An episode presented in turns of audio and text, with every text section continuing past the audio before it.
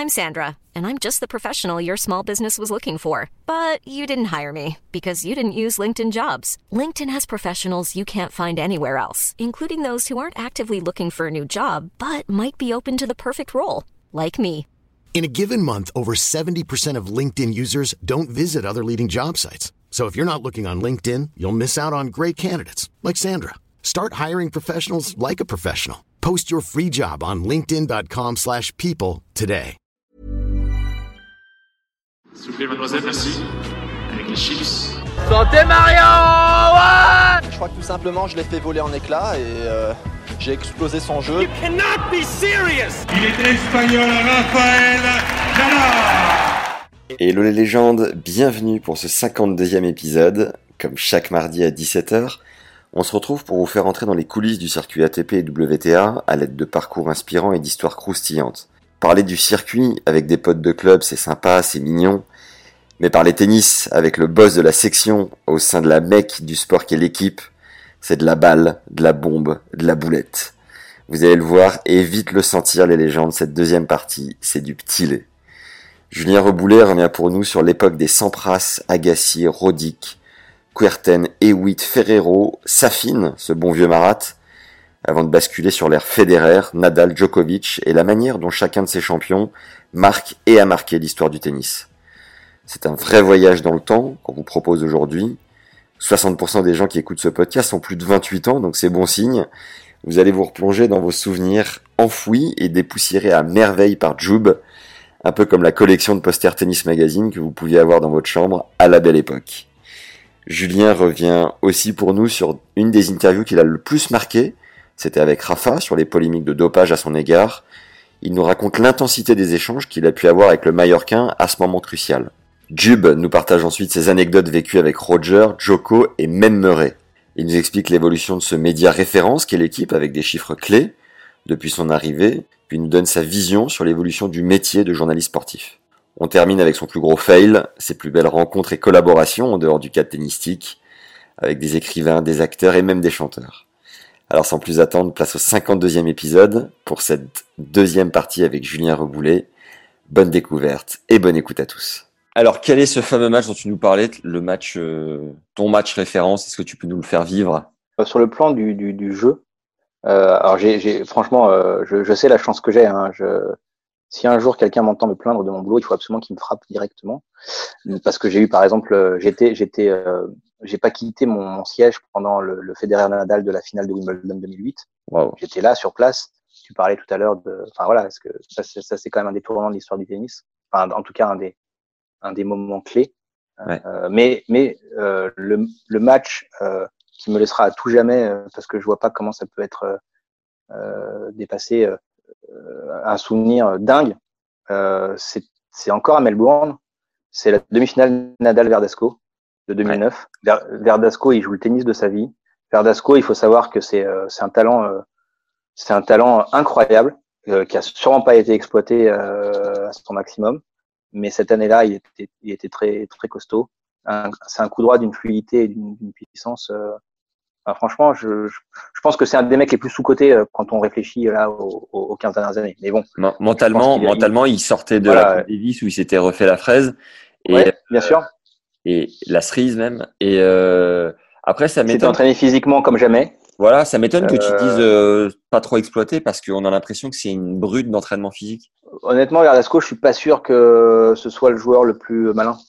Euh, à la fois dans sa façon d'avoir peut-être géré sa, sa carrière. À un moment donné, il, il- justement après après ce dont on va parler, euh, il s'est complètement perdu dans des changements de raquettes à répétition euh, Ouais. euh, pour des raisons financières, j'imagine. hein. on lui proposait de l'argent. Il a, il a, je pense qu'il a dû jouer avec quatre, cinq raquettes différentes en quelques mois, euh, Yonex, Dunlop. enfin, alors que c'était, euh, il avait une, une technifibre quand il est, quand il était à l'Open d'Australie 2009.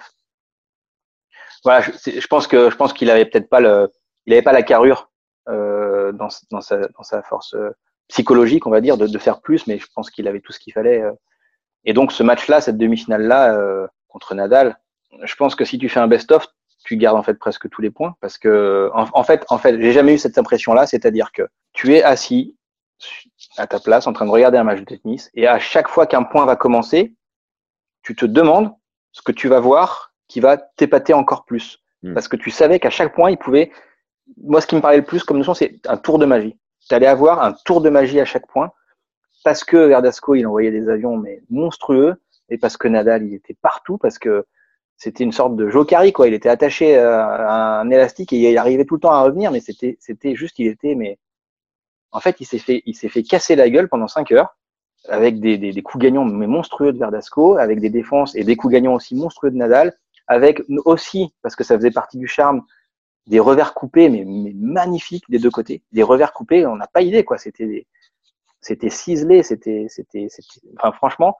Et je pense que je ne me suis jamais, par réflexe, autant levé au cours d'un match que, pendant ce match-là, qui a duré cinq heures, et avec vraiment des yeux d'enfant, quoi, des yeux d'enfant euh, devant un spectacle euh, de, magie ou de cirque, euh, en étant épaté de bout en bout, parce qu'aussi le scénario était top, c'était super serré, et aussi même la conclusion, c'est un match de fou. Le dernier point du match, c'est la première double faute du match de Verdasco balle de match, il fait double faute. Il n'en avait pas fait une seule pendant 5 heures.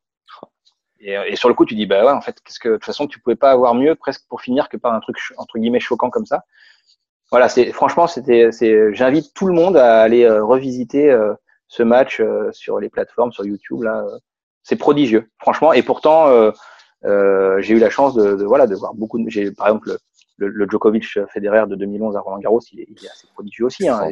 évidemment, il y a et la finale de Wimbledon 2008 et plein d'autres. La finale, j'étais aussi au dernier US Open, donc euh, pense que la finale Medvedev-Nadal est plus fraîche dans, les mémoires et tout le monde se souvient que la, enfin c'est aussi, c'est aussi un, voilà, j'ai revécu pour le coup à cette finale de l'US Open quelque chose de pas si éloigné de, l'Open d'Australie 2009 en, termes de, encore une fois, d'émerveillement de ce qui se passait sur le court. Parce qu'aussi tu parce qu'aussi tu vois que, que, ça dépasse le tennis que qu'il y a, y, y a un gars qui a très très mal sur le court qui est Nadal que qu'il y a un gars qui est en train de vivre quelque chose aussi d'incroyablement profond qui est Medvedev voilà tu tu ils t'emmènent avec eux en fait c'est ça dépasse vraiment le coup droit revers évidemment c'est et ça c'est des moments enfin on est tellement privilégié de de pouvoir voir ces trucs là et mais encore une fois ouais je je vois pas comment un jour je pourrais placer quelque chose au dessus de l'impression que m'a laissé ce Nadal Verdasco de, de 2009 j'ai ressenti un chouïa cette impression euh, sur la première finale. Je crois que c'est la première finale de Nadal à, à Roland contre Puerta sur le premier ouais. set. Le premier set que gagne Puerta. À chaque point, je crois c'est surtout au tie-break. À chaque point, c'est une espèce de lutte acharnée et à chaque point, tu te demandes ce qui va pouvoir sortir de plus tellement le point précédent était fou. Et euh, évidemment, Puerta n'avait pas tenu le, la distance. Euh, il avait fini par, par prendre trois petits sets après, mais je me souviens de ce premier set où émotionnellement j'étais détaché de que ce soit Mariano ou Rafa. Bon, bah tu te dis quoi qu'il arrive, c'est pas un Français. Bon voilà. Mais du le coup, niveau tu profitais du, du jeu. Ouais. ouais. le niveau de jeu était tellement fou, alors que pendant euh, Rafa, euh, Verdasco, bah, comme 80% des Français, je devais dormir. c'est vrai, c'est vrai que c'était en nocturne là-bas et que ouais. Mais, euh, mais c'était super. Et du coup, comme tu es arrivé en 99 et que tu as eu toutes ces générations qui sont passées euh, sous tes yeux, si tu devais les définir en quatre ou cinq piliers majeurs euh, qui, marquent, qui ont vraiment marqué l'histoire du tennis depuis ton arrivée jusqu'à aujourd'hui, c'est quoi tes références?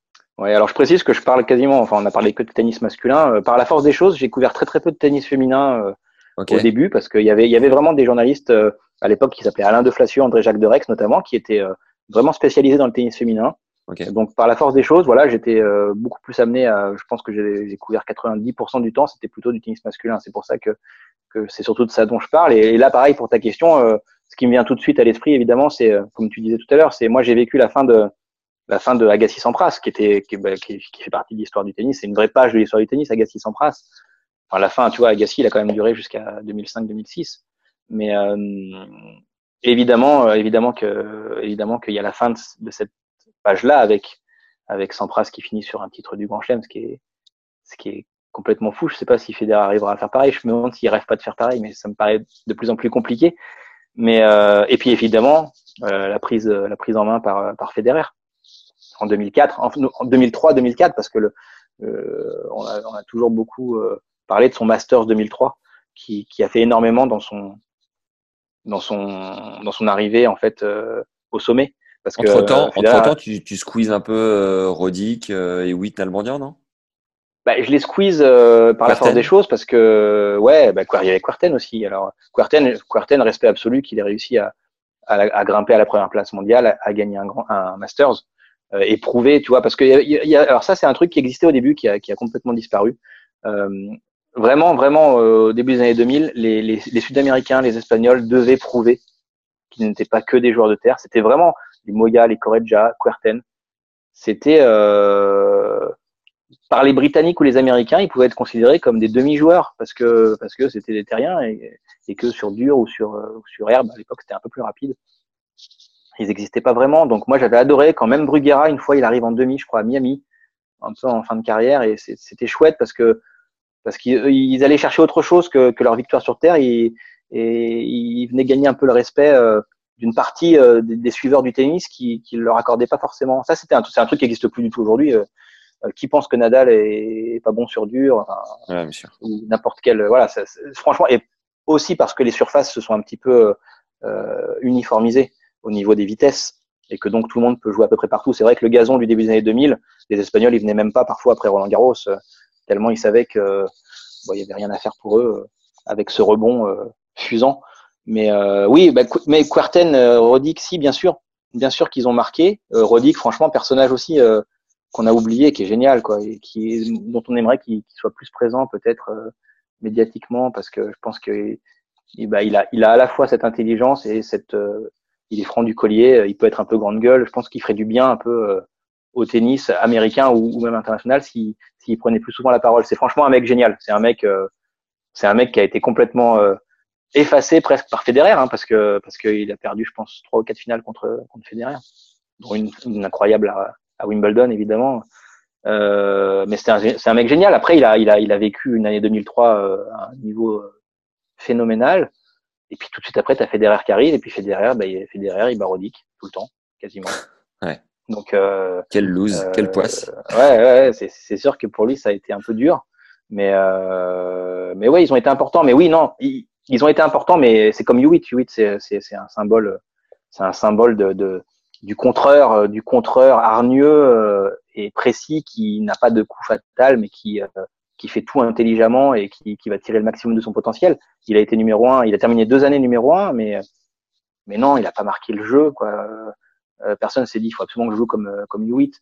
Euh, Roddick, euh, il avait une technique bien plus particulière, mais c'est pareil avec un revers. voilà, largement en dessous du, du, reste de son jeu, avec un service incroyable, un coup droit euh, avec un armé assez spécial. Donc techniquement, il est très marquant aussi, Rodic. Hein, et puis il a fait des, il a fait des trucs, euh, des trucs géniaux. Si vous voulez nous aider à développer le podcast, vous pouvez le faire très simplement en nous mettant 5 étoiles sur iTunes et un avis sympa, un commentaire sur YouTube ainsi qu'un like tout de suite. Ça permet d'améliorer le référencement et c'est un grand plaisir de vous lire. Sachez que vous avez accès à deux formations gratuites en description de l'épisode dans les liens juste en dessous. Une première pour savoir ce que la stat dit de votre jeu. C'est 1h14 de contenu offert avec Fabs Barreau, le statisticien du coach de Gilles Servara et de Félix Auger-Aliassime entre autres. La seconde formation gratuite regroupe 14 conseils du préparateur mental Jean-Philippe Vaillant, qui a coaché 12 top 100 sur le circuit. Ça va enfin vous permettre de jouer plus relâché sur un cours de tennis. Allez, maintenant que vous avez récupéré tout ça, on peut y retourner sereinement.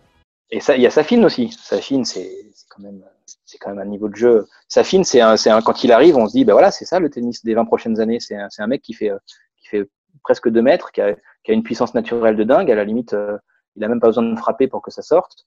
Euh, Safine, ça c'est un de mes souvenirs. Bah tiens, de mon premier, mon premier reportage à Barcelone, il est en train, enfin, il, il, explose de partout et il était entraîné par Chesnokov qui était un sacré personnage aussi, et, qui nous avait expliqué, mais moi je lui dis à Marat, si, si toi cogné balle, moi point dans ta gueule. Il parlait comme ça. Parce que t'as pas besoin. T'as pas besoin. Naturellement ce que tu produis est suffisant. T'as même pas besoin de prendre de risques. Euh, Safine, c'était, euh, c'était, euh, c'était le, le, mal, le mal alpha. C'était, c'est incroyable quoi, ce qu'il a pu faire. Alors après lui, il avait aussi absolument besoin de vivre à côté. Euh, donc il a fait une carrière assez, assez géniale, mais, mais, mais pas au point de marquer le tennis comme, euh, bah, notamment comme les trois qui, qui sont arrivés euh, entre 2004 Federer et, et 2007-8 euh, Djokovic. Voilà, en, en, quatre ans, en fait, ces trois mecs-là sont arrivés, euh, Federer, Nadal et Djokovic. Et ce qu'ils ont fait depuis, euh, ça, ça, c'est pas que ça jette un voile sur les U8, Roddick et compagnie, et Ferrero. Ferrero a été numéro un mondial. Mais en fait, c'est des joueurs incroyables, mais qui, euh, qui paraissent tout petits par rapport à, aux trois monstres qu'on voit jouer depuis 15 ans. Là. Et, et, du coup, effectivement, il y a eu, il y a eu une période de, de flottement, de passage de relais entre Sampras Agassi et Federer, Nadal, Djokovic. Et cette période-là, effectivement, certains ont pu s'engouffrer dedans, pas de français. On peut, moi, c'est toujours un truc que je me suis demandé, tu vois, si, si un Joe Wilfried Songa euh, avait été de 4-5 ans plus jeune, euh, en faisant ce qu'il a fait, je pense qu'il aurait, il aurait chopé un grand chelem. Parce qu'il y avait une fenêtre qui s'était ouverte et que, euh, et que voilà, euh, euh, respect à eux, mais il y a eu un Albert Costa, un Thomas Johansson qui, ont, qui se sont imposés en grand chelem. Et, et ouais, il y, a eu, y a eu quelques occasions là qui derrière se sont quand même largement raréfiées quand tu vois le nombre de, titres du grand chelem confisqués par, par le Big 3. C'est devenu autre chose. Donc oui, Sampras Agassi, un petit flottement, Federer qui s'installe, Nadal qui le rejoint très vite, puis Djokovic. Et puis en fait, euh, voilà, il y a, eu euh, ce monopole euh, à trois têtes, quoi, qui est, qui est, bah, là depuis et qui, qui dont on a cru qu'il devenait vraiment une, une, course à deux en 2016, mais pas du tout, parce que le retour de Federer en 2017 reste un, des moments les plus incroyables de l'histoire du tennis aussi, quand on, quand on y repensera, parce qu'il revient d'une opération et qu'il revient avec un niveau de jeu encore plus élevé qu'avant, avec un revers avec un nouveau revers.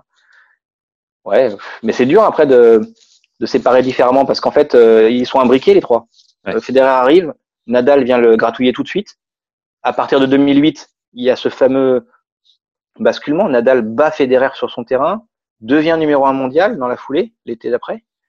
Et donc, euh, tout d'un coup, c'est plus juste le, le, le casse-couille de terre battue pour, pour Federer. C'est juste le, c'est juste le rival d'égal à égal très rapidement, même plus fort que lui dans les face-à-face, mais je parle sur le, la construction du palmarès. Et puis derrière, euh, tu te dis que c'est les deux plus grands joueurs de tous les temps. Puis en fait, un petit gars là qui arrive, euh, il paye pas de mine, mais euh, il est élastique, il a un revers et un retour de dingue. Et, et bon, on croit qu'il a, il a réussi à se glisser, à gagner un tournoi en 2008 et puis basta. Mais à partir de 2011, ça devient ça devient le poison. Ouais. Une machine, une machine incroyable. Et, ça, et, là aujourd'hui, tu te dis qu'il va peut-être terminer avec plus de grands chelems que les deux plus grands joueurs de tous les temps. Donc c'est qui Enfin voilà, c'est ce feuilleton-là des trois. Euh, c'est euh, personne n'aurait pu écrire un scénario. Euh, on a ressorti récemment des interviews de, de Sampras quand il remporte son son 13e grand chelem et on lui dit mais vous pensez qu'un jour quelqu'un pourra approcher ça À ce moment-là, effectivement, euh, Nadal plus Federer plus Djokovic, c'est zéro grand chelem. Euh, Sampras, il dit franchement, ça paraît pas simple. Hein. Il y a tellement de bons joueurs, euh, mais bon, on sait jamais. Hein. Il peut y avoir quelqu'un qui arrive qui est très fort. Ben, il n'y a pas quelqu'un, il y a trois quelqu'un qui sont arrivés. Et, ah, Sampras aujourd'hui, il, est quatrième quoi. Et Sampras aujourd'hui, euh, plus personne ne, se demande si ça peut, s'il peut vraiment entrer en ligne de compte pour être le, plus grand de tous les temps quoi. Non, il y a, la question, elle se pose même plus. alors que quand il arrête, en plus sur une victoire à, l'US Open, tu te dis mais personne ne fera jamais ça quoi. 14 grands chelems. Est-ce que tu as des anecdotes vécues sympas euh, avec Roger, Rafa, euh, Joko et Murray euh, qu'on peut inclure également dans le lot? Euh, Écoute, moi, moi, pareil, par la force des choses, j'ai eu, euh, j'ai eu à la fois la chance, j'ai eu vraiment la chance de, de côtoyer Nadal très très tôt. Ouais. Euh, je suis allé pour la première fois à Manacor fin 2003. Donc il a 17 ans, il a encore évidemment pas, il a encore jamais mis les pieds à Roland Garros. Il est déjà quand même 50e mondial, donc on sait très bien qu'il va être fort euh, personne se doute à quel point. Mais euh, voilà, j'ai à la fois la chance de, de, de, de, me débrouiller à peu près en espagnol et donc de le connaître depuis maintenant 17 ans. Donc c'est sûrement avec lui que j'ai le plus de souvenirs et de et de et de et de contacts et d'interviews euh, parce qu'on a aussi la, comme il a été le, comme il est il est Monsieur Roland Garros, euh, on a aussi un lien avec lui assez fort puisque nous c'est pendant Roland Garros évidemment qu'on qu'on traite le plus de tennis, il y a au moins 10 pages par jour pendant Roland et que lui euh, est très respectueux de des lieux. Quoi. Évidemment que Roland Garros, c'est l'endroit le plus important de sa carrière, mais du coup, l'équipe étant le média qui couvre le plus Roland Garros, il y a une sorte de respect euh, naturel qui, qui est venu pour lui et, son équipe. Quoi. Ils ont, voilà, pense, ils ont, ils ont conscience que qu'on parlera beaucoup de tennis, euh, qu'on parlera beaucoup de sport tennis, quoi, qu'on n'est pas là pour euh, pour euh, rentrer dans des problématiques euh, à côté du sport.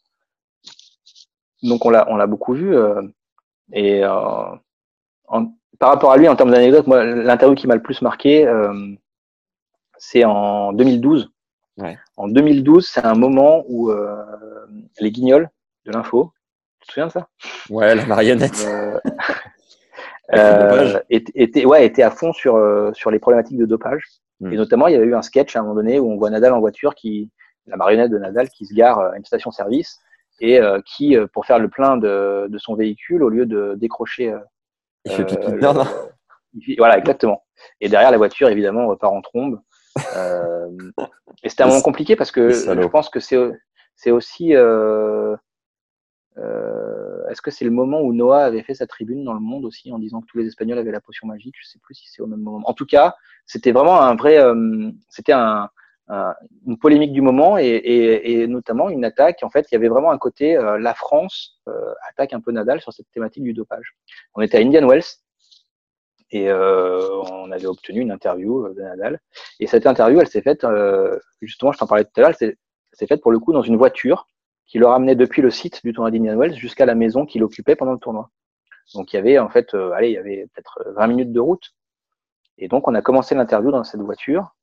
Et l'interview, elle a duré euh, 50 minutes, dont les 30 dernières, on était arrivé en fait, mais il avait demandé à la voiture de s'arrêter pour qu'on finisse euh, cette discussion parce qu'en fait, euh, et je l'ai jamais, là pour le coup, je l'ai jamais vu autant euh, investi, passionné dans sa façon de répondre aux questions, parce qu'il voulait se défendre, parce que parce que voilà, parce que il, estimait qu'il y avait une forme d'injustice dans ce dans cette, cette, façon de marteler un peu cette thématique. Mm. Et en plus, c'est un moment où euh, il, a, voilà, il avait aussi été critiqué parce que contre contre l'avis de son de son communicant notamment, il avait pris la défense de Contador. Euh, tu te souviens Contador aussi l'histoire de la viande avariée, etc. En tout cas de sa, défense. Lui, il avait pris la défense de Contador à fond en disant que c'est quelqu'un qui connaissait personnellement, que humainement, il n'arrivait pas à imaginer que Contador est triché. Et donc, on lui avait dit non, non, prends pas la défense de Contador, tu vas passer pour. Euh, toi, on lui avait dit non, tu, tu, tu as, le droit de penser ce que tu veux, mais ne, publiquement, ne le défends pas parce que tu vas, ça va te retomber dessus. Il a été, euh, ça a été avéré, Contador a été positif pour de vrai ou... Il a en tout cas, il a été, euh, oui, il me semble qu'il a perdu les Tours de France. Je suis désolé, mais alors j'avoue que en cyclisme, je me souviens plus du, mais euh, je crois bien. Après, il a, il a recouru, hein, puisque il a refait des Tours de France, mais, mais en tout cas, et, il disait, dans, voilà, Nadal, dans, cette voiture, il, il était très euh, volubile, tu vois, il était très investi dans ses réponses. Il m'interpellait, tu vois, voilà. Et il disait, et c'est pareil, quand j'ai défendu Richard Gasquet, parce que j'ai toujours dit qu'il avait été contrôlé positif, mais que je je voyais pas, euh, je n'imaginais pas une seule seconde que Richard, que je connais depuis que j'ai 12 ans, triche pour être meilleur au tennis, et je le défendrai parce que j'y crois. Et vous m'avez moins critiqué quand j'ai défendu Richard Gasquet que, si je me positionne en disant que je crois que Contador. Et euh, c'était vraiment hyper marquant parce que parce qu'il parlait vraiment du fond du cœur, quoi. Ça le prenait au trip. Et anecdote marrante sur cette interview qu'après j'ai dû décrypter assez rapidement. Il avait employé une expression en espagnol que je ne connaissais pas et que j'avais appelé quelqu'un qui était vraiment fluent en espagnol pour être sûr de ne pas me tromper. Et, euh, en fait, sa phrase, en, en, gros, en français, je l'avais traduite par euh, c'est, je trouve ça tellement dur de me critiquer pour ça alors que je travaille comme un dingue chaque putain de jour de ma vie. J'avais traduit par chaque putain de jour. Et en fait, l'expression en espagnol correspondait plutôt à chaque maudit jour, tu vois, à chaque. Euh, ouais. Sauf que derrière cette interview avait été retraduite en espagnol pour le public espagnol par des journalistes espagnols et que la traduction, en fait, l'expression en espagnol c'est cada puñeta dia et c'était devenu c'était devenu cada putadilla. Et du coup, en espagnol, c'est une expression qui est beaucoup plus vulgaire qu'en français. Putain, en français, euh, on l'entend très souvent, tu vois, ça passe. Ah putain, chier. En espagnol, c'est beaucoup plus vulgaire. Et du coup, il y avait eu, il y avait commencé à avoir énormément de critiques de Nadal étant aussi vulgaire sur ce sujet-là, en Espagne. Et euh, putain, moi, je me sentais mal, quoi. Je me disais, merde. gérer. Ouais. Voilà, c'est du coup, non, il a pas dit ce que vous dites. En espagnol, il avait dit ça. Alors peut-être que pour vous, c'est moins. Alors qu'en français, c'est comme ça, ça passe. Et c'était assez marrant parce que quand je l'avais recroisé, euh, j'avais, j'avais eu son, son attaché de communication qui était, qui était pas très content et tout. mais Benito? Désolé que ce soit. Ouais, exactement. Je suis désolé que ce soit ça qui soit retenu parce qu'en français, je te, parce qu'il parle quand même bien français, Benito, mais je disais, écoute, je suis désolé. Et quand j'avais recroisé Nadal, euh, je pense à soit sur un Masters 1000 sur Terre juste après, soit à Roland, je lui avais dit, écoute, je suis vraiment désolé euh, que ça t'ait créé des problèmes. Il m'a dit, non, mais pas de problème. Benito m'a expliqué, j'ai tout compris, c'est comme ça, c'est, c'est pas grave. C'est vrai que je parle pas comme ça, mais voilà. Et là, tu vois, tu vis des moments, tu dis mince, putain, non, je voudrais pas que que, que ça lui porte préjudice, quoi. Donc ça, c'était c'était assez, c'était c'était une anecdote assez marrante. Après, sur Federer, euh, un souvenir aussi d'un moment d'un moment assez fort où je, je le vois. Euh, le vois à Dubaï en 2004. Il est numéro un mondial depuis pas longtemps et, et on parle et en fait, on reparle de Peter Carter, son entraîneur australien qui s'était tué dans un accident de voiture quelques années avant et qui avait été un moment hyper douloureux et hyper marquant aussi pour lui et qui, je pense, a, énormément compté dans sa construction, dans sa façon de, de rentabiliser tout ce que lui pouvait faire dans le travail pour devenir très fort. Euh, je dis pas que c'est pour rendre hommage à Peter Carter, mais ça, je pense que ça a joué dans sa construction d'homme. Et c'est ce moment très marquant où on discute, où tu sens la, tu sens pour le coup l'émotion, voire même les yeux qui brillent et tout. Là, tu, voilà, as Federer qui reparle de ça. Il en a reparlé depuis parfois. Hein. Il a même revu les parents de Peter Carter très souvent, à chaque fois qu'il vient en Australie. Mais euh, ouais, ça c'était assez marquant parce qu'on est que tous les deux là. C'est bien sûr il est numéro un mondial, mais c'est pas encore le c'est pas encore le, le monstre euh, que c'est devenu. Donc c'est voilà le, le contact est, est, est, plus nature, plus direct et plus et moins exceptionnel parce que voilà c'est Federer. Ok, il est numéro mondial, mais il est encore très cool, très jeune et, et, euh, c'était ouais c'était c'était euh, c'était très fort ça. C'était euh, c'était touchant. Ouais. Joko euh, Joko Murray, une petite anecdote? Joko, Joko, on avait bien ri une, une, fois. On avait fait une interview juste avant Roland. On avait fait le même système pour, pour Joko et Nadal. On avait préparé des questions plutôt sympas et des questions plutôt pas sympas sur des papiers, rouge ou bleu selon le côté sympa ou pas sympa de la question. Et en fait, on leur avait présenté à chacun, bon, en espagnol pour Nadal et en anglais pour, pour Joko, on avait apporté ça dans une petite coupe, euh, une petite coupe qu'on utilisait pour pour une compétition qui s'appelait la Edens Cup, qui était, euh, qui était chouette. C'était en fait, on se faisait une, une sorte de coupe Davis entre euh, les, les, journalistes de la FFT et les journalistes de la rubrique tennis de l'équipe. On se faisait un petit truc comme ça. Donc, on avait amené cette petite, cette petite coupe en hommage à cette compétition parce que Francis Edens est un grand journaliste historique de la rubrique tennis qu'on adore tous. D'où la Edens Cup.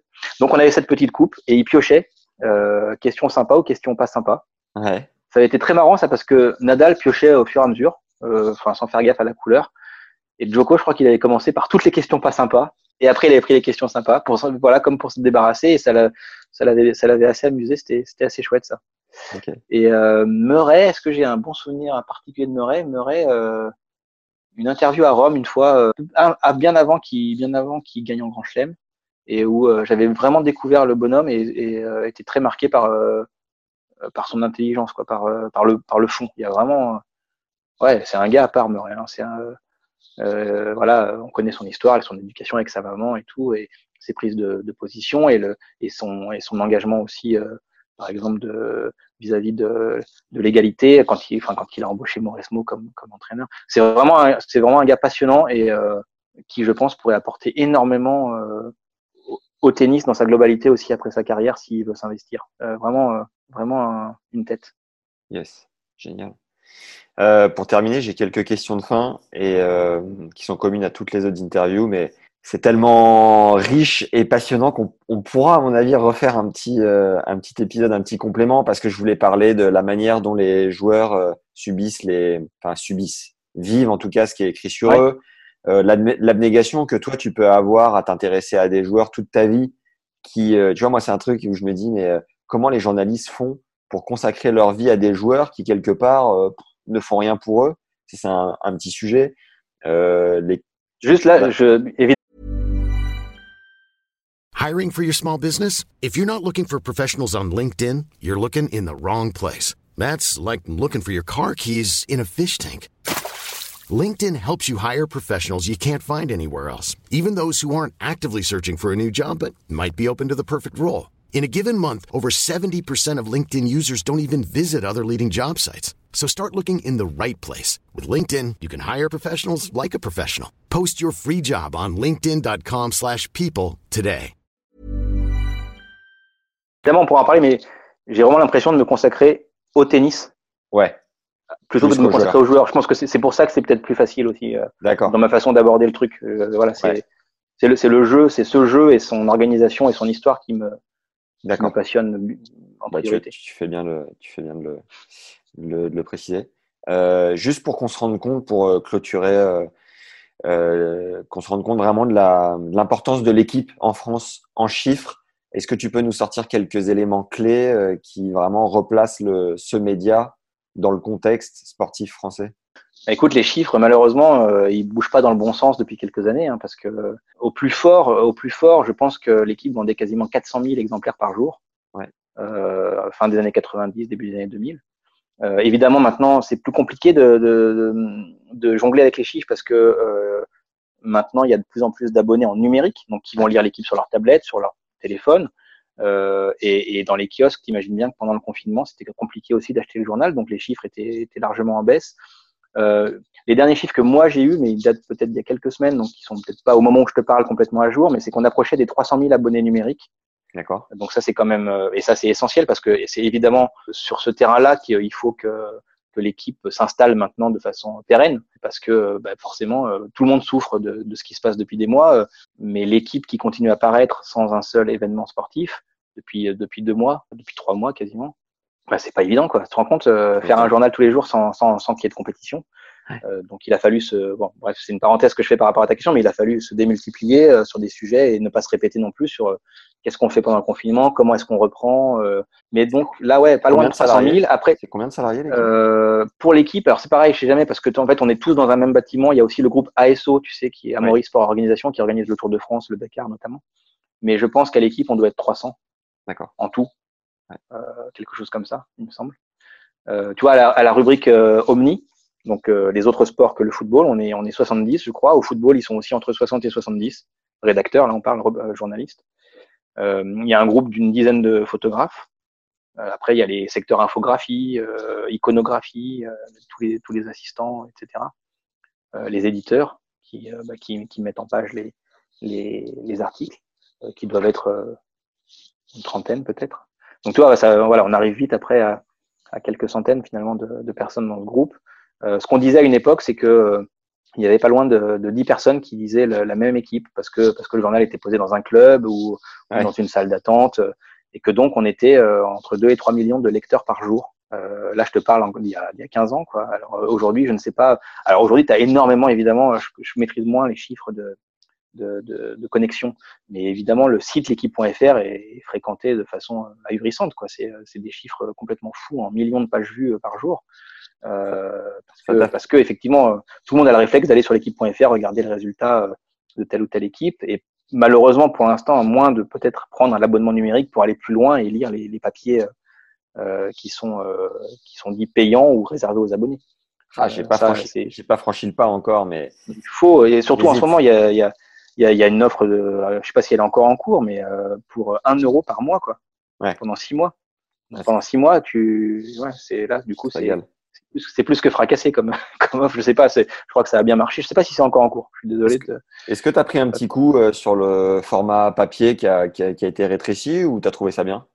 Alors, typiquement, ça fait partie des trucs qui nous paraissaient dingues. On se disait, mais non, mais l'équipe, euh, ouais, c'est chiant à déplier dans le métro. Euh, ouais, c'est, il y a un côté, mais en même temps, ça fait partie de, de l'ADN, c'est ce grand machin qu'on même on se partageait. Enfin, je sais pas si tu as connu ça. Tu me passes le rugby, s'il te plaît. Tu t'enlevais les grandes pages. Tiens, ah non, je peux pas te passer le rugby. Il y a le tennis derrière. Non, non, bah attends, je finis d'abord. Donc, il y avait un côté euh, objet, euh, mais qui était devenu effectivement anachronique, quoi, dépassé. Euh, moi, je fais partie de ceux qui pensaient que c'était dommage, et en fait, euh, en fait, euh, voilà, le, la, la, réalité montre que non, c'était c'était un passage tout à fait logique et euh, qui a été réussi quoi. Bien sûr qu'on a perdu des choses, peut-être bah, tu mets tu mets bien sûr tu mets moins par page de, de texte, as moins des unes euh, y a, moi j'avais gardé quand j'étais gamin quelques unes de l'équipe parce que c'était un truc monumental. Bah là c'est moins monumental effectivement mais euh, mais non mais au final par exemple voilà typiquement le genre de changement euh, qui sur le coup te paraît euh, douteux puis en fait tu dis non, il fallait c'était une bonne idée et ça marche. Ça marche bien comme ça. Sur les questions de fin, du coup, quel est le, ton plus gros regret de ta carrière jusqu'à aujourd'hui? Euh, De ma carrière ou de, de, ma, de mon suivi du tennis, tu veux dire? Ouais, suivi du tennis. Ah, ouais. Parce ouais. qu'en fait, euh, un, un, de mes plus grands moments euh, d'adolescent, j'ai eu la chance d'être euh, à Gerland le 1er décembre 91. Euh, donc le jour où, où Forget bat Sampras euh, et, wow. et, ramène la Coupe Davis à la France pour la première fois depuis plus d'un demi-siècle. Et en fait, moi, quand, quand j'ai, c'était le moment où j'avais commencé à m'intéresser au tennis, et euh, pour le coup, là, on parlait tout à l'heure de tour de magie, mais pour moi, enfin, le, magicien absolu, c'est Henri Lecomte. Et, et l'avant-veille, avec mon frère, on était à la maison sur le canapé, on sautait comme des dingues devant, devant Sampras Lecomte avec un, récital complètement fou de Lecomte, euh, qui n'était pas forcément totalement fit non plus, mais, mais sa raquette, elle sifflait de partout. C'était enfin, magique, là, pour le coup. C'était on était comme des dingues. Et en fait, le dimanche, on a la chance, on n'était pas loin, on était en Haute-Savoie, on avait la chance de, de pouvoir aller le dimanche à Gerland. Et j'avoue que j'étais évidemment très content que que Forget batte Sampras, mais que je rêvais de voir un match décisif, un cinquième match décisif si le compte. J'étais comme un fou à l'idée de pouvoir voir ce truc, en me disant en même temps que le compte qui avait aussi rejoué en double la veille devait être un peu cramé. Mais euh, mais je me disais ça peut être mythique parce que Agassi était monstrueux et que le compte le premier jour il avait été euh, fantastique quoi. donc ouais regret, euh, je me, je me souviens j'étais partagé, j'étais super heureux. La France avait gagné la Coupe Davis, mais j'aurais rêvé de voir un, un Agassi le compte. L'échec, l'échec qui t'a le plus appris? Bah, Appris, je sais pas, mais très marqué en tout cas, euh, Polo Mathieu, Paul-Henri Mathieu, euh, quand il perd contre Yousni à, Bercy, ouais. euh, en, ayant mené deux manches à rien, en, en, ayant eu le break au quatrième, si je me souviens bien. Mais toi, dans ton métier, euh, dans ton, à moi, ouais, dans le, j'ai pas eu d'échec. L'apprentissage. De... euh, si si ah si si un truc ah ouais j'étais très mal. Oh là là qu'est-ce que j'étais mal.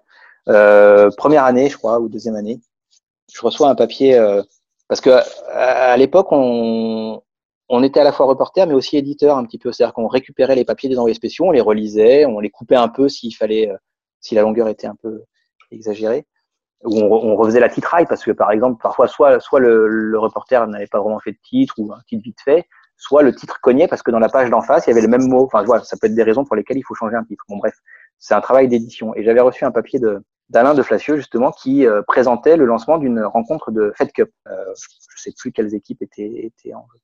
Et donc je relis le truc, je m'applique et tout, euh, voilà, pour que voilà, pour respecter le travail de base et que, et que ce soit bien. Et je me dis putain, bah il s'est trompé, euh, il s'est trompé sur les temps et tout, parce que en fait quand on aura lu son papier, en fait, comme c'était en décalage horaire avec les États-Unis, la, la, première journée aura déjà eu lieu.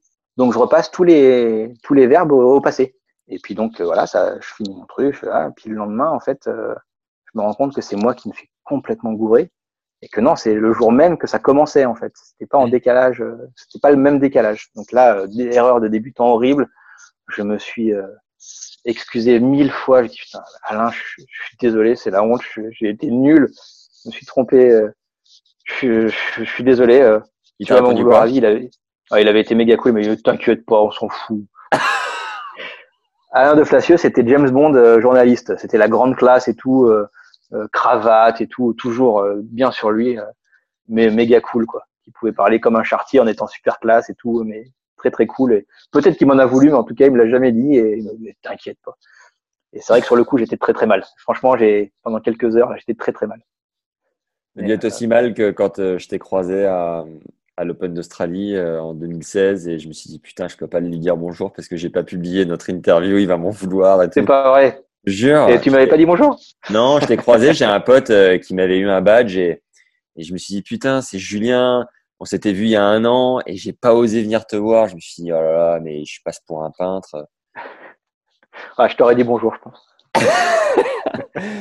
Euh, et au contraire le ton plus ta plus grande fierté, ton plus bel accomplissement jusqu'à aujourd'hui J'en sais rien. En fait, en fait, euh, ah, je sais pas s'il y a un truc en particulier. Moi, ce que je trouve la chance, encore une fois, chance monstrueuse de pouvoir travailler exactement à l'endroit où on rêvé de travailler quand on avait 15 ans. Euh, c'est quand même pas donné à tout le monde. Donc ça, en soi, c'est une réussite totale euh, tous les jours. mais ce que j'ai adoré, en fait, ce que j'adore encore dans ce, dans ce boulot, c'est quand on, c'est que ça nous permet de parler à des gens qui t'apportent énormément et qui sont pas justement forcément les acteurs habituels du circuit. Pour te résumer ce que je veux dire par là, c'est que par exemple là dans quelques jours, euh, il va y avoir dans le journal une interview que j'ai faite d'un chef d'orchestre canadien, un des plus grands chefs d'orchestre du monde actuel. Euh, ce, ce gars-là qui est, qui est aussi pour le coup d'une simplicité incroyable par rapport à ce qu'on peut imaginer d'un chef d'orchestre, qui est en général une personne un peu qui en impose, qui fait un peu peur, mais super super nature. Et il est phénoménal parce qu'en fait, euh, il s'est découvert il y a 15 ans. En fait, jusqu'à il y a 15 ans, il était totalement euh, enfermé dans la musique. Il n'y avait que ça dans sa vie, une forme d'obsession euh, qui est obligatoire, hein, j'imagine, à ce niveau-là. Il y a 15 ans, il s'est trouvé une passion, une, autre, une deuxième passion, et c'est le tennis. Et euh, on a parlé ensemble de des points communs, des, des, passerelles qui pouvaient se dresser entre ces deux mondes. C'était passionnant, quoi. Le gars, tu sens euh, qu'il est habité par quelque chose de. Voilà. Et ces moments-là, j'en ai vécu plusieurs euh, euh, en 20 ans. C'est, ouais, tu te dis, putain, c'est génial. Tu vois, tu parles à quelqu'un qui, qui t'enrichit, quoi. C'est, euh, c'est un bonheur. C'est euh, évidemment, comme tous les joueurs, parce qu'on en a pas parlé tout à l'heure, mais tous les, comme tous les joueurs, on en a. C'est, dur de se, de se remotiver pour aller dire, alors, comment tu expliques ce qui s'est passé sur le cours Alors, quel a été le moment clé du match? Nous, on n'en peut, on n'en peut plus. Ça fait partie du taf, mais c'est pas le truc qui te passionne. Eux, se recevoir ces questions après chaque match. Alors, comment t'expliques ce qui s'est passé sur le cours T'as peut-être pas envie d'expliquer ce qui s'est passé sur le cours, mais ça fait partie du taf. Donc, c'est génial d'avoir ces moments à côté où, où tu t'ouvres d'autres horizons, où tu, nous, on a eu la chance, tu sais, sur Roland Garros, souvent, on se fait accompagner par des, par des chroniqueurs. Bah, une année, c'était Laurent Binet, qui est un grand écrivain, qui a eu plusieurs prix. L'année d'après, c'était Mathias Malzieux, le chanteur de Dionysos, qui, a un univers onirique euh, incroyable. Une année, on avait aussi euh, pas mal bossé et sympathisé avec Eric Elmosnino, qui est, qui est un acteur euh, génial. En fait, tu, ces gens-là euh, ont une passion pour le tennis. Toi, tu travailles là-dedans. Ils amènent aussi toute, toute leur expertise et leur art. Et euh, voilà, c'est ça, c'est top. C'est top parce que tu dis waouh, c'est, euh, c'est, euh, bah, merci quoi. Merci, ça fait du bien. Quelle est l'expérience la plus incroyable de ta vie en dehors euh, des enfants, de ta perf à 3-6 enfin, Un truc incroyable que tu as vécu euh, en dehors de ton métier Alors là, les gens ils te répondent direct. Euh, ça dépend. Il y a des trucs. euh, hier, euh, Kojol m'a dit, euh, bah là, un, tru- un truc euh, assez incroyable, c'est que pendant le confinement, j'ai lu 50 livres. et, et après, il est parti dans une envolée lyrique sur l'hindouisme. Là, il est, il est assez branché alpinisme aussi. et je sais pas, tu avais un truc qui te venait plus sur ton sur ton métier? Non, mais parce que pareil, première année en 2000, euh, on m'envoie à Tashkent, ouais, en Ouzbékistan, la semaine d'après l'US Open, euh, remporté par Safin, qui, qui éclate Sampras en finale et qui débarque un peu d'un peu de nulle part. Et donc on m'envoie à Tashkent parce que dans la foulée de son US Open, tout de suite, dès le lendemain, euh, Safin était censé euh, jouer à Tashkent où il a été accueilli en dieu vivant. Et au-delà du fait qu'il a gagné ce tournoi en marchant, pour le coup, c'est pas une expression. Je pense qu'il a pas couru de la semaine. Il marchait, ça suffisait. Il a gagné le tournoi. Il trottinait, allez, on va dire, mais il n'a pas eu besoin de courir. Il était monstrueux. Alors que, alors qu'il avait dû enchaîner deux ou trois nuits blanches euh, à New York, notamment le soir de sa victoire, puis en arrivant à, à Tashkent. Et un souvenir incroyable, euh, parce que pour le coup, c'est vraiment pas un pays de tennis, l'Ouzbékistan. Euh, le club en lui-même, c'était presque une enclave russe dans l'Ouzbékistan, parce que franchement, dans les rues en Ouzbékistan, tu, tu te sentais vraiment encore loin dans le temps, quoi, avec des gens qui travaillaient assis par terre à, à, à, recoudre des chaussures, par exemple. Enfin, c'était vraiment euh, un univers que tu imagines pas du tout dans notre société euh, occidentale. Donc, c'était vraiment un autre monde. Mais quand tu rentrais dans l'enceinte du club, tu étais en Russie, tout d'un coup, donc c'était plus moderne. Et puis, et puis surtout, euh, moment incroyable, euh, je vais assister à un match sur le central, qui est un central assez marrant parce qu'il est quasiment fermé. Tu sais, je sais pas, tu verras des images si tu veux, mais on a l'impression que, que le toit a commencé à être fermé. C'est vraiment presque une impression d'indoor, donc un Ouais. stade un peu renfermé, assez grand. Et en fait, je regarde le match et je me rends compte que je, suis- je suis tout seul. Je suis le seul non-ouzbek, euh, sans doute à ce moment-là, dans tout ce stade. euh, je sais pas combien il a de place, peut-être 5, 7 000. Et surtout, je vois tous les spectateurs habillés pareil, avec euh, plutôt foncé et chemise, et chemise plutôt claire. Dis, putain, mais j'ai l'impression d'être dans un film là. C'est, euh, est-ce que c'est des vrais gens et tout?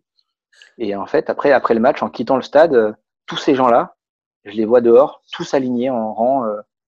et en fait, c'était l'armée. C'était uniquement des militaires qui avaient rempli le stade, mais qui étaient habillés en civil, mais en même temps, comme ils étaient habillés tous pareil, il y avait encore un côté uniforme, et qui repartaient après euh, vers leur bus et vers leur caserne, mais qui avaient été euh, amenés pour remplir le stade parce que c'était diffusé à la télé et qu'il fallait que, Oh que ça ait l'air d'être euh, un succès. Et, les- et- et évidemment, euh, enfin évidemment, c'est des gens qui ne connaissaient pas le tennis du tout et qui pouvaient applaudir une double faute dans le filet, par exemple, euh, en pensant que c'était un moment. Euh, J'ai vu ça. Donc un jour, un jour assez incroyable, quoi. un jour vraiment incroyable. J'étais, j'étais sur une autre planète pendant pendant quelques heures. Mais c'est des vrais gens. C'était des vrais gens. Euh, un livre, si tu avais un livre qui a marqué un peu ta vie et que tu recommandes aux gens qui, aux personnes qui nous écoutent, ça serait lequel? Euh, tennis ou, Peu ou importe. pas Peu importe. Ah, J'ai toujours euh, toujours un, un- un- une grande une grande passion pour la vie devant soi.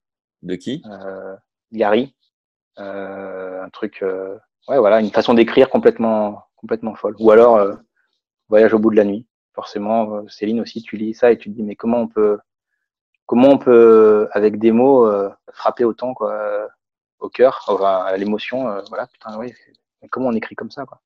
Ouais, ça c'est très marquant. Je mettrai les liens dans la description pour les, les, les, intéressés, dont je fais partie d'ailleurs. un film référence. C'est dur, hein, ça. C'est vrai que c'est des questions que je me pose jamais, quoi.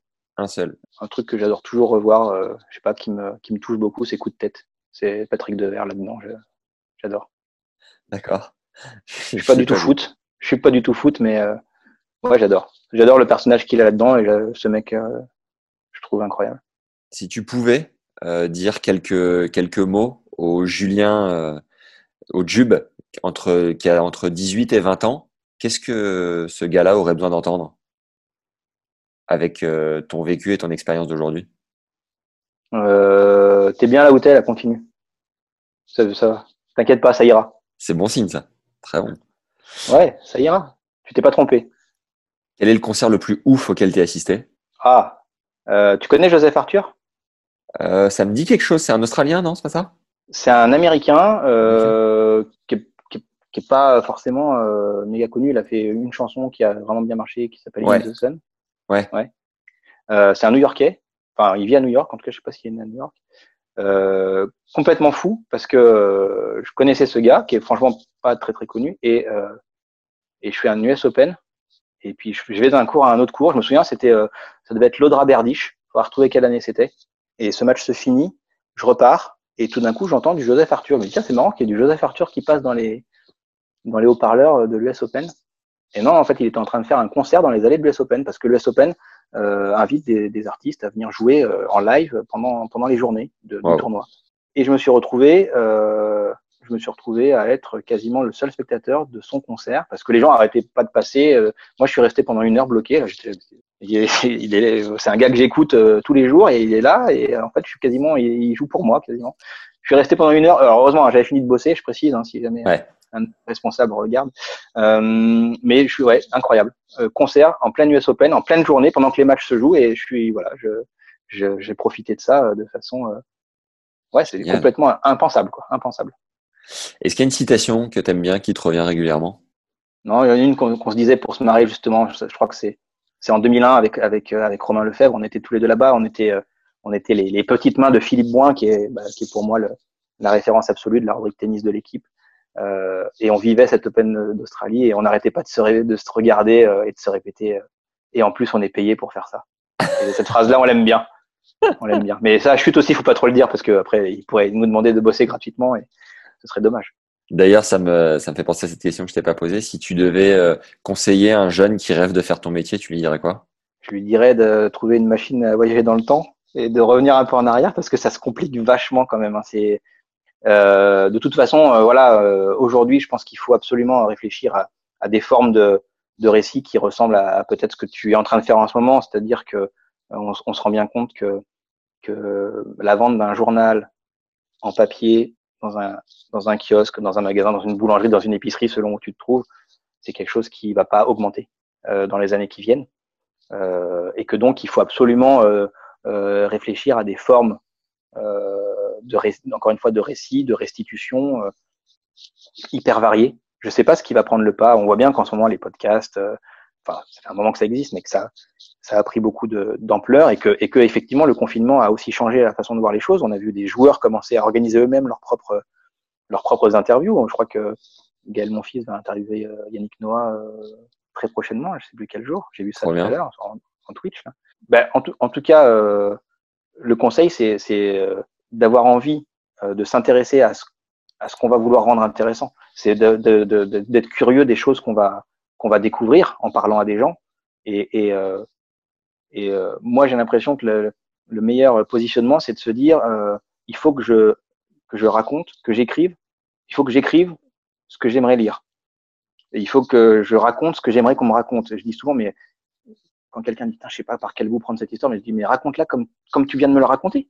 Mm. Tu avais envie de me le raconter, ben raconte-le comme ça, ça va venir tout seul. Si, tu as envie de partager quelque chose, ça va, ça va, ça va le faire. Et si comprends-le bien avant, et puis après raconte-le euh, comme, comme si tu parlais juste à un pote. Et, euh, et encore une fois, écris ce que tu aimerais lire. Et normalement, euh, t'es pas le seul à avoir envie de lire ça, quoi, puisque ça va t'intéresser. Yes. Voilà. Et après, je te dis, c'est c'est pas facile. Hein. C'est pas facile d'imaginer Là, on voit bien euh, les potes de Bein Sport, ils vont avoir un plan social. RMC Sport, ça s'arrête. L'équipe, on y va tout droit aussi. voilà, la situation fait que économiquement c'est compliqué, qu'il va y avoir un plan euh, qui va se mettre en place bientôt. Le journalisme sportif euh, et le journalisme tout court, c'est c'est un milieu qui est en pleine évolution et notamment dans ses modèles économiques. C'est pas c'est pas la voie qui semble la plus ouverte dans les années à venir, mais mais il y aura quand même de la place. Donc donc si on y croit à fond et, et, et qu'on a de la chance de d'emprunter les bons chemins, euh, ça, ça, pourra le faire, quoi. Espérons. Est-ce qu'il y a une personne ou deux que tu nous recommandes d'avoir sur ce podcast et que tu pourrais nous aider éventuellement à, à convaincre, à toucher un petit mot? Euh, Moi, il y a, y, a, y a, un personnage que, que, que j'aime bien euh, euh, parce que je trouve que qu'il a du recul et qu'il a aussi un franc-parler. C'est compliqué parfois hein, de, de, dire euh, tout ce qu'on pense parce qu'on n'a pas envie de se, de se, fâcher avec des gens qu'on va côtoyer encore pendant longtemps. Mais, mais un gars que j'aime beaucoup. Alors, tu as déjà eu Jean-François Cojol, donc ça faisait longtemps, ça faisait longtemps que je voulais lui parler. Cojol et Bouter, et je voulais avoir Anthony Dupuis. Et Anthony Dupuis, je crois qui, bosse qui, bosse à Genève, là maintenant en Suisse. En tout cas, il bosse avec la Fédé Suisse encore, je crois maintenant. Ah bah tu vois, Mais sur euh... épisode, t'es le seul, es le seul à savoir où il traîne. ouais, il, il, travaillait avec un joueur genevois qui s'appelle euh, Johan Nikles, je crois, à un moment donné. Okay. euh, je, je, sais qu'il est, je sais pas s'il est encore licencié au tennis club de Genève aux eaux vives, mais c'est possible que oui.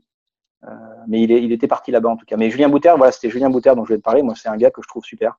Après, si tu peux, si tu peux euh, faire un podcast de 5 heures, il y a Gilles Simon, euh, qui, est, qui, est, qui, est, toujours, euh, qui est toujours passionnant parce que c'est parce qu'il se pose beaucoup de questions et que et qu'il réfléchit beaucoup. Mais je repense à Nicolas Mahut quand il a appris que Gilles Simon serait le capitaine euh, en ATP Cup, il avait dit voilà, mais on n'aura pas le temps, aura, il aura pas le temps de nous parler dans le temps imparti, ce sera compliqué. Euh, mais voilà, ça fait partie. Bon, il y a un gars aussi qui est super, c'est euh, parce, parce qu'encore une fois, il y a, y a, une forme de, c'est du direct, quoi. Voilà, il, il parle pas en calculant. Euh, c'est Stan Wawrinka qui est quand même un, ouais. un, un client. Euh, voilà, c'est un gars, c'est un gars euh, pareil. Je pense qu'on oublie.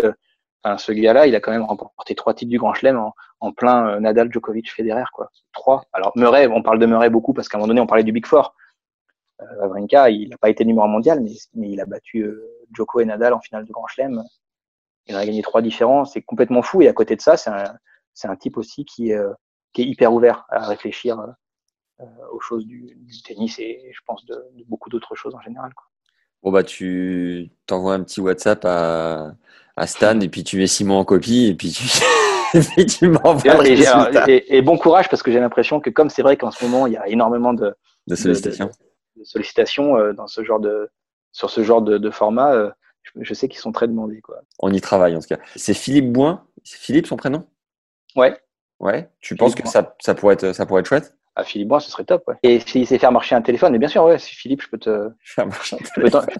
Lui, il a, il a été journaliste à l'équipe de, en gros, hein, de 80 à 2010. Et il a, il a, il a été, il a, il a été, euh, il a écrit 500 000 papiers sur Yannick Noah, puisque voilà, 80-90, euh, je pense que tu avais quasiment pas un jour sans un papier sur Yannick Noah dans l'équipe, en exagérant un petit peu, j'avoue.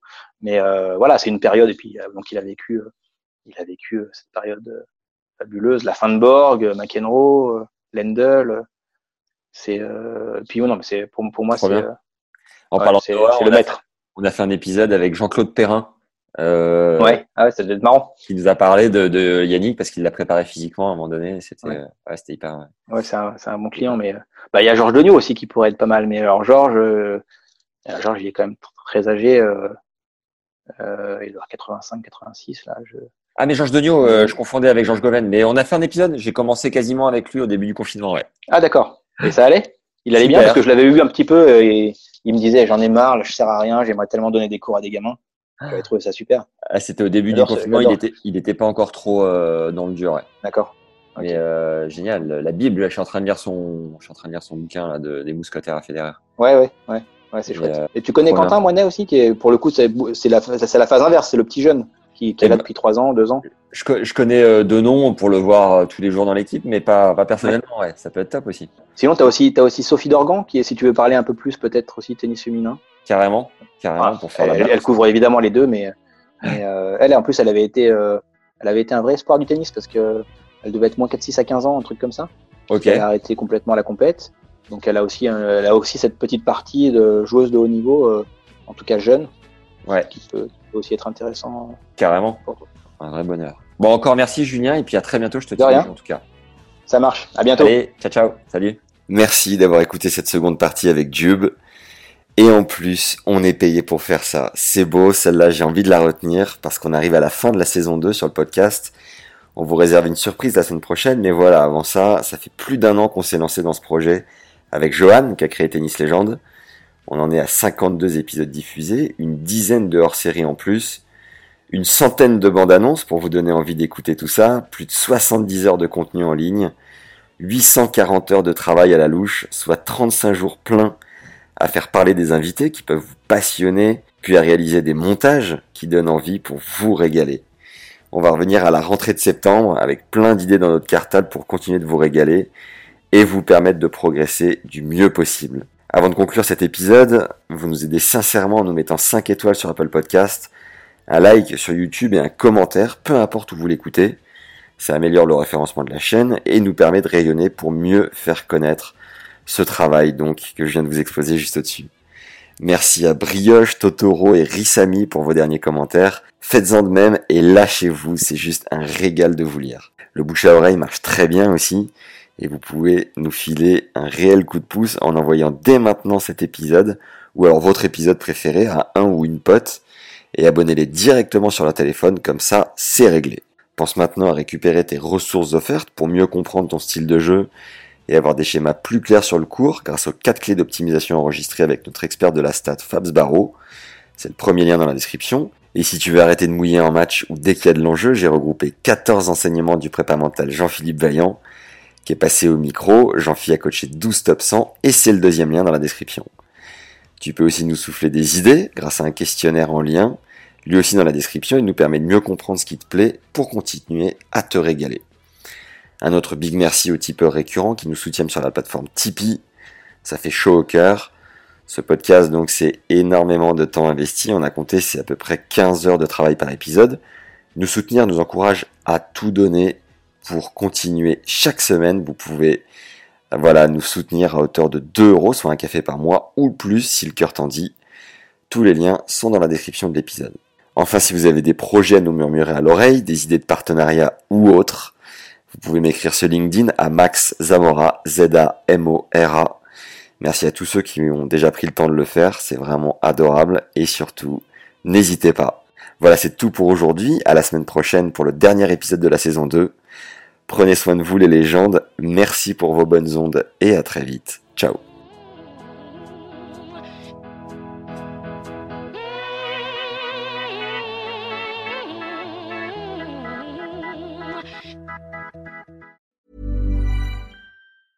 Mom deserves the best, and there's no better place to shop for Mother's Day than Whole Foods Market. They're your destination for unbeatable savings, from premium gifts to show-stopping flowers and irresistible desserts. Start by saving 33% with Prime on all body care and candles. Then get a 15-stem bunch of tulips for just $9.99 each with Prime. Round out Mom's menu with festive rosé, irresistible berry chantilly cake, and more special treats. Come celebrate Mother's Day at Whole Foods Market.